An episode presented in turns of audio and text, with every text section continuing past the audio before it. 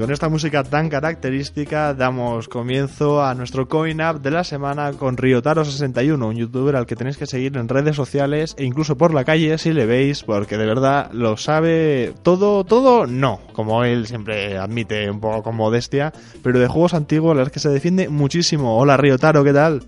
Hola compañeros de Game On y hola a todos los radioyentes. La verdad es que muy emocionado escuchando esa musiquita del juego del que os voy a hablar hoy. La verdad es que que muy contento de estar aquí y, bueno, como siempre otra semana aquí trayéndoos una pequeña joyita.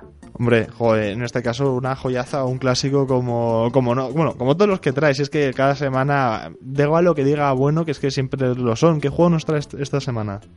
Pues mira, como os está escuchando la musiquita, os traigo un clásico que ya nombré en un programa anterior y que dije que ya hablaría de él más adelante.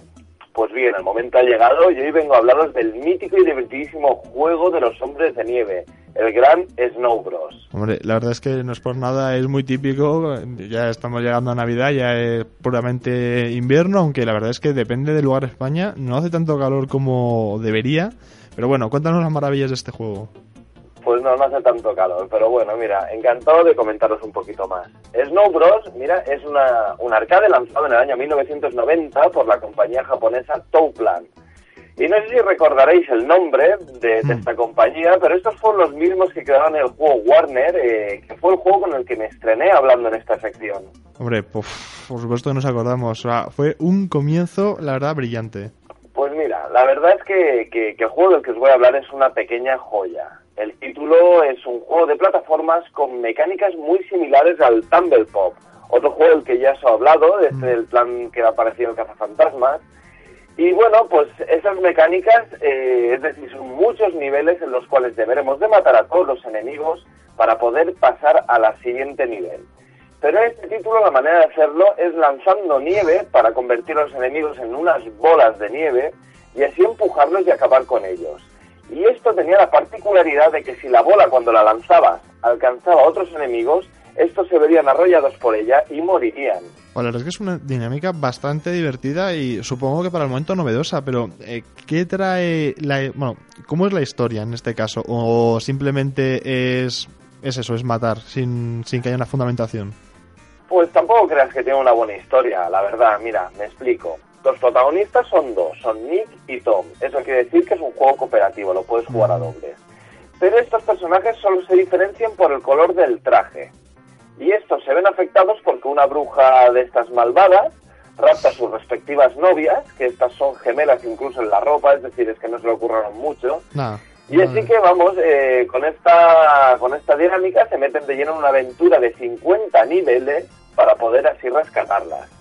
Bueno, pues como de costumbre, siempre unos héroes que van a salvar a sus princesas, en este caso, novias. Exactamente, pero también como nos tienen acostumbrados, una historia simple es igual a un juegazo divertido y sobre todo adictivo. Pero no por nada, eso es una verdad que vivimos incluso en la época actual. Eh, los juegos más simples son al final los que más triunfan y los que más seguidores consiguen.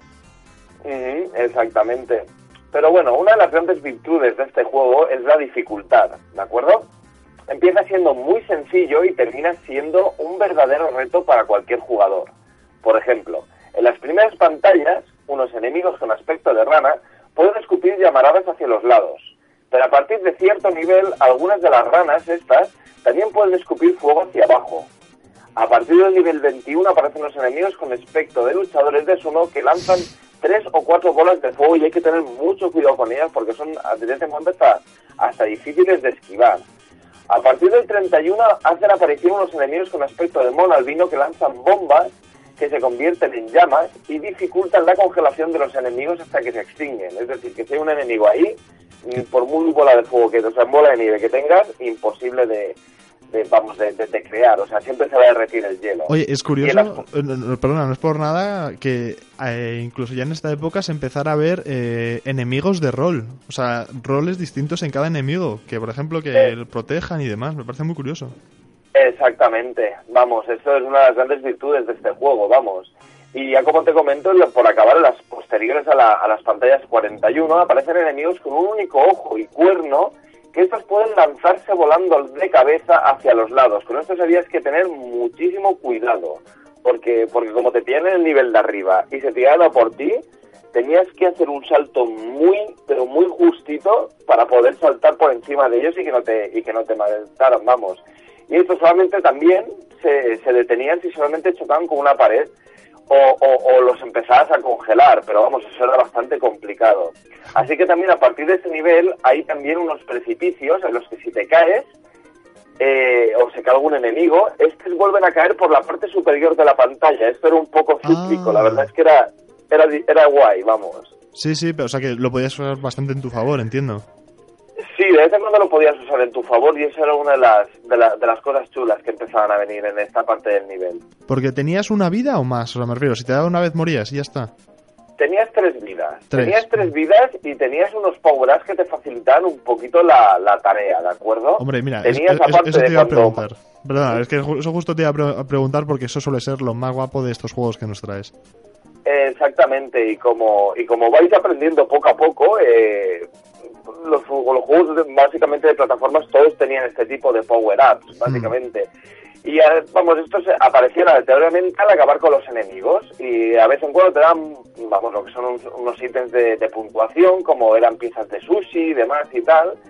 Y después aparecían como una especie de botellitas de pociones especiales que habían de cuatro tipos. Tenías la roja, que te incrementaba la velocidad de desplazamiento, podías ir más rápido por toda la pantalla y eso era muy bueno a la hora de esquivar.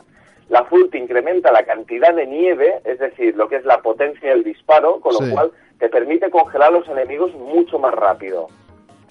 Y después tenías una amarilla, que era la que incrementaba la distancia, es decir, ya podías tirar la bola de nieve mucho más lejos, con lo cual te creabas una especie como de distancia y seguridad a la hora de matar a los enemigos. Claro, el, disparo no era infinito desde el, desde el principio. Exactamente, estas tres las tenías hasta que te mataran, es decir, si te mataban ya las perdías. Y después tenías la verde, que era una poción especial que aparecía en algunas pantallas que cuando te, la tomabas, por así decirlo, te convertías en una especie como de globo gigante y podías, vamos, y te podías mover por toda la pantalla volando por ella y a todo el que matabas, te, o sea, a todo el que pillabas lo matabas. O sea, estaba muy, muy guay. O sea, era como más o menos una estrella en el Mario Bros. Exactamente, era un poco de invencibilidad. Exactamente todos ellos te dan una gran mejora con respecto a cómo estabas antes, o sea, te facilita muchísimo el juego. Pues la verdad es que era como que mejor ibas, cuando tenías las tres pócimas era lo mejor, y, y, más cuando uno se tenía que enfrentar a un jefe, porque no he dicho nada, pero cada 10 niveles había un jefe final, y entonces se pasaba un escenario nuevo.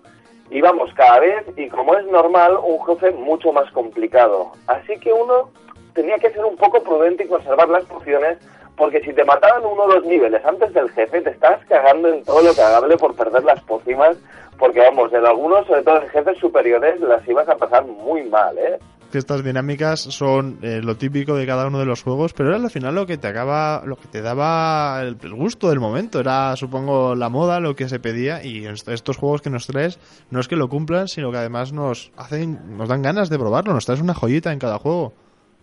Me alegro un montón de que os guste. Y al contrario que hago en todos los programas anteriores, este juego me gustaría mucho recomendar que lo juguéis en, una, en, el, en un emulador de la consola de, de, Sega de 16 bits, la Mega Drive.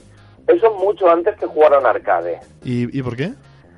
Porque mira, una de las peculiaridades que tenía este juego, esta versión de Mega Drive, es que el juego funcionaba igual que en la máquina recreativa, la música variaba un poquito, pero, pero bueno, eso ya daba un poco lo mismo. Pero la gracia que tenía era que cuando llegabas al nivel 50 y te cargabas al jefe final y rescatabas a las princesas, entonces venía la bruja, eh, vamos, raptaba a los dos personajes principales y te daban 20 niveles más de juego en los que las princesas tenían que rescatar a sus novios.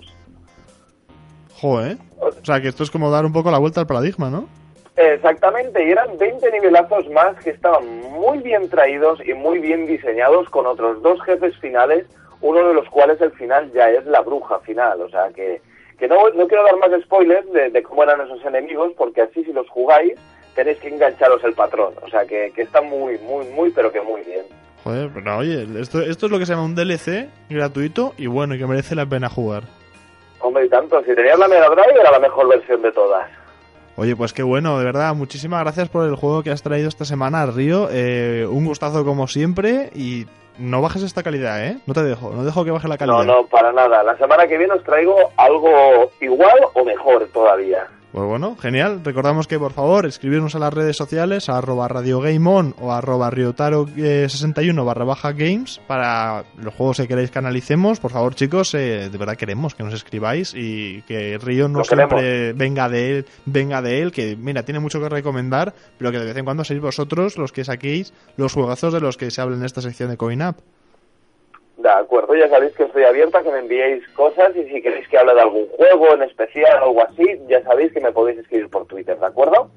Así que nada, no tengo nada más que decir que nos vemos la semana que viene. Y recordaros que tenéis que jugar este juego Snow Bros, chicos, arcade y sobre todo recomendado para la Mega Drive.